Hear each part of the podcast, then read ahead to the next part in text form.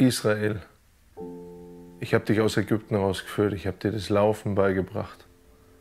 Ich habe mich um dich gekümmert und sobald du die Möglichkeit hattest oder, oder die Möglichkeit da war, bist du von mir weggegangen und hast irgendwelchen Baalsgöttern geopfert. Das ist ein sinngemäßes Zitat aus Hosea 11 aus der Bibel. Es geht darum in dem Video. Wir denken oft, dass Gott so eine Liste führt. Das, das, das denken wir gar nicht offiziell. Also wir denken das nicht ähm, so nach dem Motto, ja, und er sitzt bestimmt gerade da und macht irgendwelche Haken, was ich alles falsch gemacht habe. Das nicht. In der, ich sag mal, in der obersten Bewusstseinsebene ist das nicht daheim. Aber so verhalten wir uns. So sind wir erzogen und so ist unser, unser Handeln und unser Denken. Wir haben dann ganz oft ein schlechtes Gewissen, versuchen das dann irgendwie wieder irgendwie gut zu machen. Lauter so ein Zeug, das spielt alles damit rein. Warum erzähle ich die Geschichte aus Hosea 11? Weil meiner Meinung nach dieses Gottesbild von, ja, und jetzt hast du wieder Blödsinn gemacht, jetzt musst du wieder gucken, so, das, das sagt er nicht. Also ich habe das so nicht, nicht gesehen, weil sein Herz offenbart sich für mich ganz anders. In Hosea 11 geht es sinngemäß so weiter. Ähm,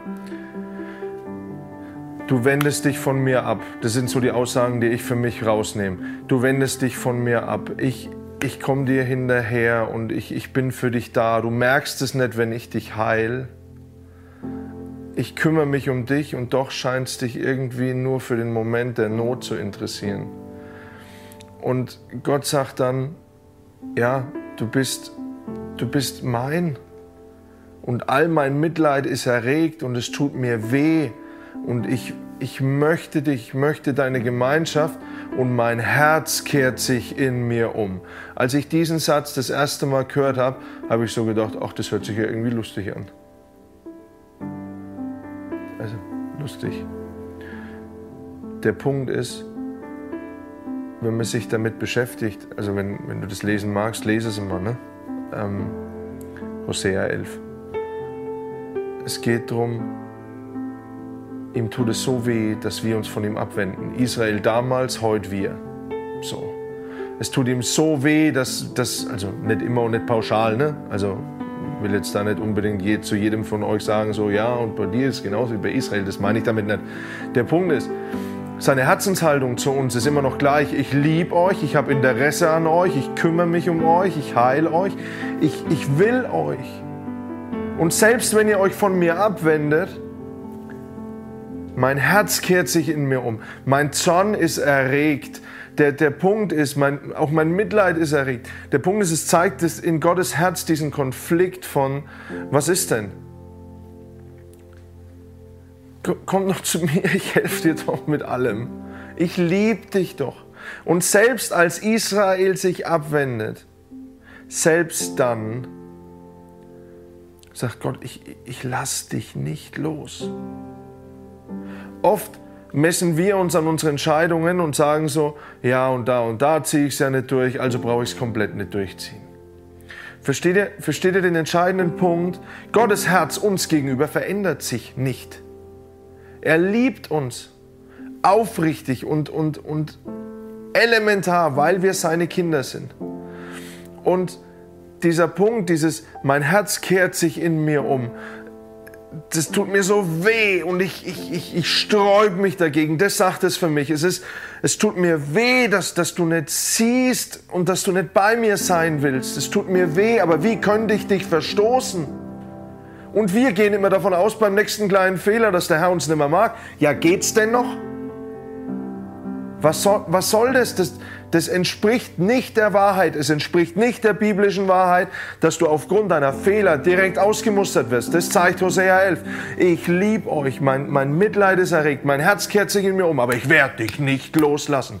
Und das sagt der allmächtige Gott und das sagt er auch zu dir. Ich lass dich nicht los und ich bitte dich, lass meine Hand nicht los. Egal wie dein Leben läuft, lass meine Hand nicht los. Ich liebe dich. Ja, ich wünsche mir so viel Schönes für dein Leben. Und ich will so viel Schönes in dein Leben reinbringen. Vertrau mir doch, nimm mich an der Hand und und geh mit mir. Das ist das, was Hosea 11 mir, wie gesagt, das ist, das geht mir so nah, weil ich mir denke, dein Herz kehrt sich in mir um. Selbst wenn ich Fehler mache, wirst du mich nicht verstoßen. Dein Herz ist, du liebst mich, weil ich ein Teil von deinem Herzen bin. Und du lässt mich nicht los, weil es dein Naturell ist, dass du mich liebst.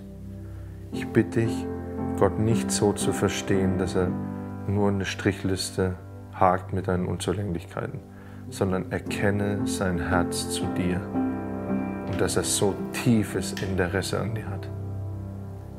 Papa im Himmel, ich, ich bitte dich, dass du uns hilfst zu erkennen, wie sehr du uns liebst.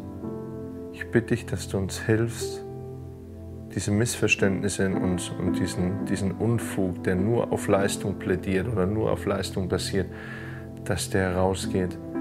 Denn du markierst so viele Geschichten, wo es dir darum geht, oh ja, ich liebe dich, ich bin bereit, mein Kind für dich zu opfern, ich liebe dich, mein Herz kehrt sich in mir um, selbst wenn du gehst, aber ich verstoße dich nicht, ich bin bei dir und ich werde dich nicht gehen lassen. Du kannst, also du kannst gehen, ist dein freier Wille, aber ich werde dich nicht wegschicken, weil ich dich lieb. Und Papa, ich bitte dich, dass das nicht nur in unserem Kopf ankommt, sondern dass das in unserem Herzen ankommt.